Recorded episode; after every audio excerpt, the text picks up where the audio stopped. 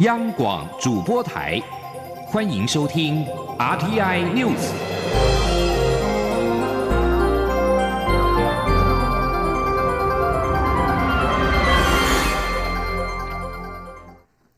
各位好，我是李自立，欢迎收听这一节央广主播台提供给您的 RTI News。中央流行疫情指挥中心今天下午召开专家咨询会议。指挥中心指挥官陈时中今天表示，中国大陆流行地区判定划分为两级，一级流行地区表示当地已经出现明显不易控制的社区传播，目前湖北省已经列为一级流行地区；二级流行地区表示怀疑当地已经有社区传播，有相关旅游史，应该列入居家检疫的对象。广东省就列为二级流行地区。关于十个确诊病例的现况，陈时中表示，全部的病人身体状况都非常好，也都持续进步中。其中还有一个病例的筛检两次都是阴性，表示体内已经没有病毒。但是为求慎重，接下来会由专家会诊，可能会采取裁剪一次，以决定后续的做法。外界关注台湾人在中国确诊的两个案例。陆委会法政处处长蔡植如表示，第一个案例在深圳确诊，属于轻症，目前状况尚属稳定。第二个案例在武汉，配偶跟岳父母都是当地居民，目前住院接受治疗。蔡志如表示，这些案例都已经透过海基会表达关怀，并要呼吁陆方全力救治我方人员，让他们早日康复。同样受到关注的台湾人滞留武汉接返的问题。蔡志如指出，截至一号的中午，累计接到三百四十七通的电话，寻求政府协助。而对于他们希望返台的诉求，我方其实已经向陆方提出接返的主张，期盼陆方能够以民众生命健康的权益为优先考量，尽速回应我方。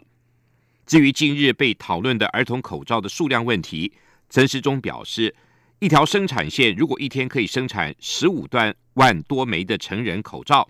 儿童口罩则只能生产两万多枚，这样会减低整体防疫物资的能量。因此，陈时中建议，如果因为担心而一定要戴口罩，儿童可以使用成人口罩。因应中国武汉疫情的肺炎的疫情，越南在今天下午禁飞中港澳台的航班。不过，在晚间，越捷航空台湾总代理宣布，越南民航局已经宣布。解禁台湾，即刻起航班一切顺利运作。武汉肺炎疫情燃烧，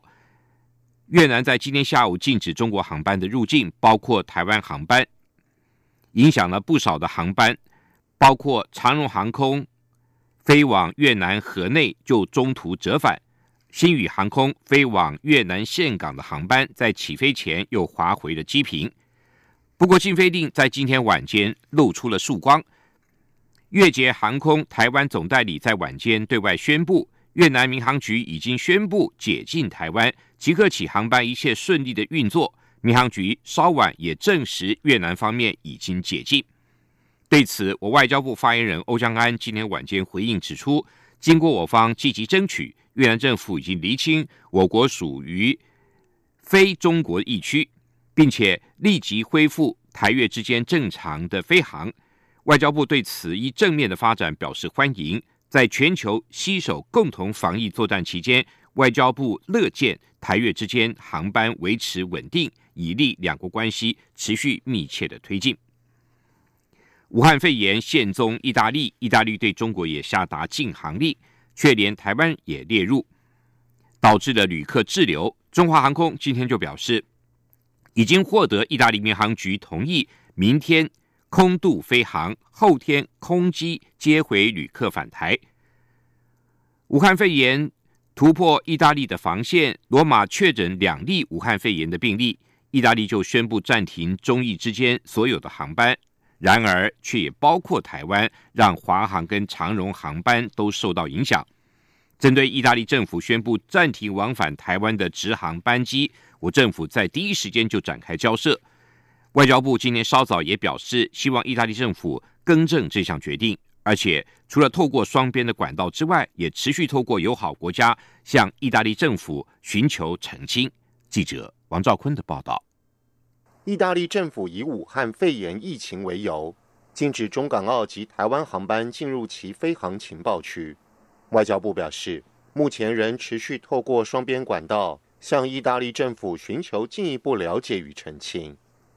外交部指出，由于有其他国家确诊病例高于我国，却未受到飞航限制，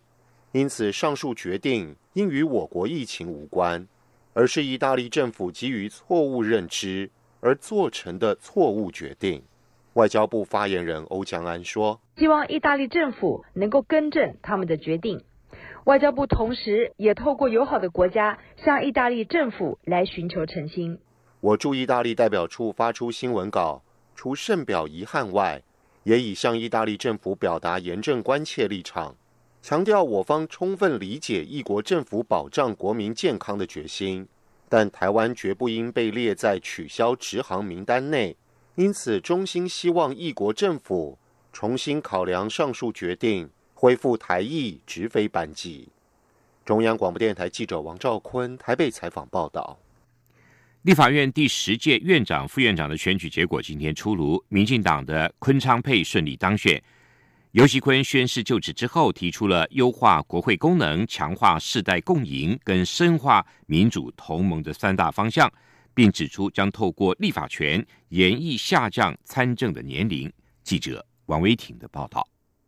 立法院第十届院长和副院长选举结果由民进党立委尤熙坤、蔡其昌当选，两人傍晚五点在大法官林俊义的监视下宣誓就职。尤喜坤致辞时表示，立法院是全国最高民意机关，第十届立委将在兼顾程序正义、立法品质和议事效率下，一切以民意为依归。第十届立委也会承接历届立法院在国会改革上的努力，在人民的国会、开放的国会、专业的国会基础上继续新格与发展，期待有一天台湾能够成为国会至上的正常国家。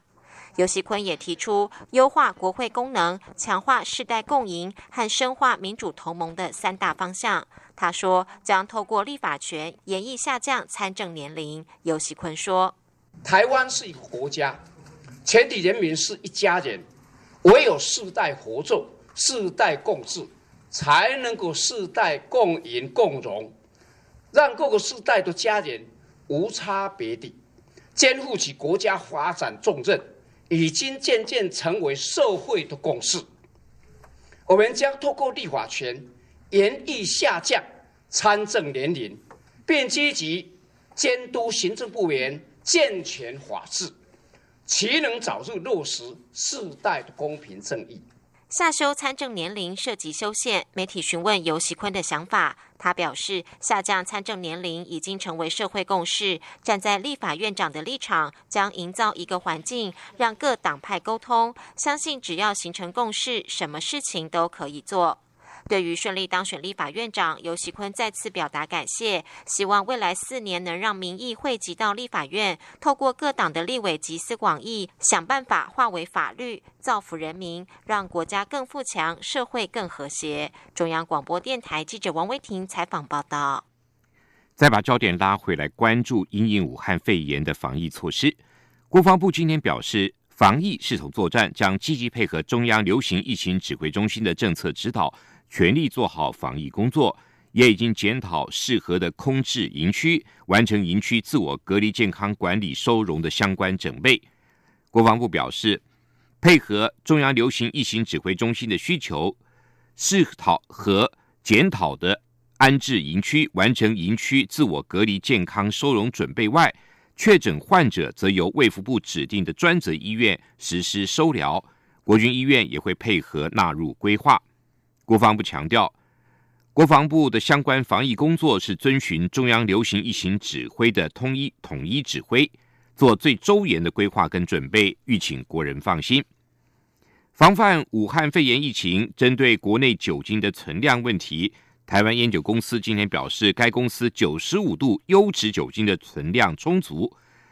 足够应市场所需，民众勿需恐慌。同时，也正在赶制七十五度可以立即使用的酒精，投入防疫工作。许多民众今天到超商仍然无法买到口罩，经济部对此表达遗憾，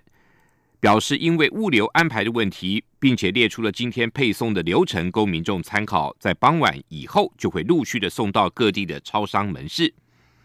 武汉肺炎疫情延烧，为了避免口罩供不应求、价格遭哄抬，政府统一征购国内制造的口罩，分配到各通路，从今天起统一售价每一片新台币六元。武汉肺炎造成口罩的需求大增，民进党立委黄国书也表示，全台许多幼儿园都已经开学，专属幼童使用的幼幼口罩供不应求。经济部则指出，已经增购了六十台制造设备，也纳入了幼童口罩的模具。针对武汉肺炎疫情引发口罩分配的问题，台北市长柯文哲今天表示，作为台北市长。对中央最善意而专业的劝告，就是公布口罩分配的方法。柯文哲认为，对于台湾和中国大陆往来密切，接下来一个周将会是疫情的关键期。记者王兆坤的报道。台北市长柯文哲受访表示，中央政府说要统一调度口罩，但依官场文化，每个县市都开始福报需要量，因此他建议中央政府尽速公布口罩分配方式。柯文哲指出，若疫情爆发抢不到口罩，是因为政治上的理由，恐酿政治风暴，因此最好是公开透明处理。柯文哲说：“坦白讲，现在还没真的疫情爆发，真的疫情爆发，那个那个就会变得严，就是那个抢口罩的动作更更明显了。到底中央要怎么分配口罩，我还看不出他他他到底要怎么分配。所以我倒觉得是，我倒觉得这样，今天其实假期呢。”是今天早上最重要一件工作，在卫务最重要的工作，应该是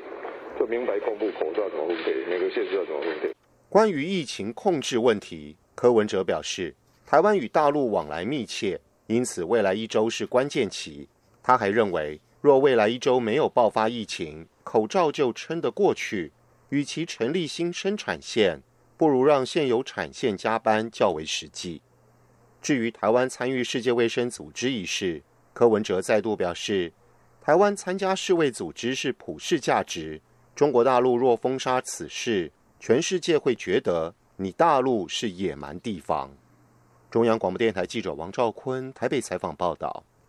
外交部今天表示，美国联邦快递网站地区选项将台湾不当的标示为台湾 China。外交部获知后，立即电请驻亚特兰大使使办事处。尽洽美国联邦快递公司，表达严正立场，并要求更正。外交部表示会持续关注不当矮化的情势，并积极洽请相关机构要求改正，以确保国家的权益跟尊严。印度洋蜜月国度马尔蒂夫在脱离大英国协四十个月后，今天返回了大英国协，受到热烈欢迎。由于大英国协批评马尔蒂夫强人。总统亚门统治下人权记录不佳，马尔蒂夫愤而在二零一六年的十月十三号退出大英国协。这次重返大英国协的举动，终结了马尔蒂夫自二零一五到二零一八年亚门统治下遭到国际孤立的困境。大英国协是以前英国殖民地为主体的组织。大英国协表示，马尔蒂夫要返回该组织的申请，在经过尽职调查之后，已经获得批准。在英国在一月三十一号正式脱离欧盟之后，法国总统马克宏将在六月前往英国伦敦，对这座城市颁发代表最高荣誉的荣誉军团勋章，以巩固跨英吉利海峡双边的关系。马克宏今天在伦敦《泰晤士报》上发表公开信：“亲爱的英国朋友，你们要离开欧盟了，但是你们并不是要离开欧洲。”今年六月将是法国前总统戴高乐在伦敦对法国市民广播的八十周年。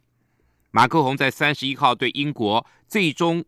脱欧发表演说时指出，英国脱欧是一个历史性的警告讯号，显示我们更需要欧洲。以上新闻由李自力编辑播报，谢谢收听。大家好，我是台大医师张尚存。什么时候要戴口罩？看病、陪病、看病的时候要戴；有呼吸道症状的时候务必要戴；慢性病患者外出时要戴；健康民众则不需要戴口罩。一般外科口罩就有足够的防护力。预防武汉肺炎最有效的方法就是勤洗手，可以用肥皂湿洗手，也可以使用干洗手。正确的干洗手使用量只。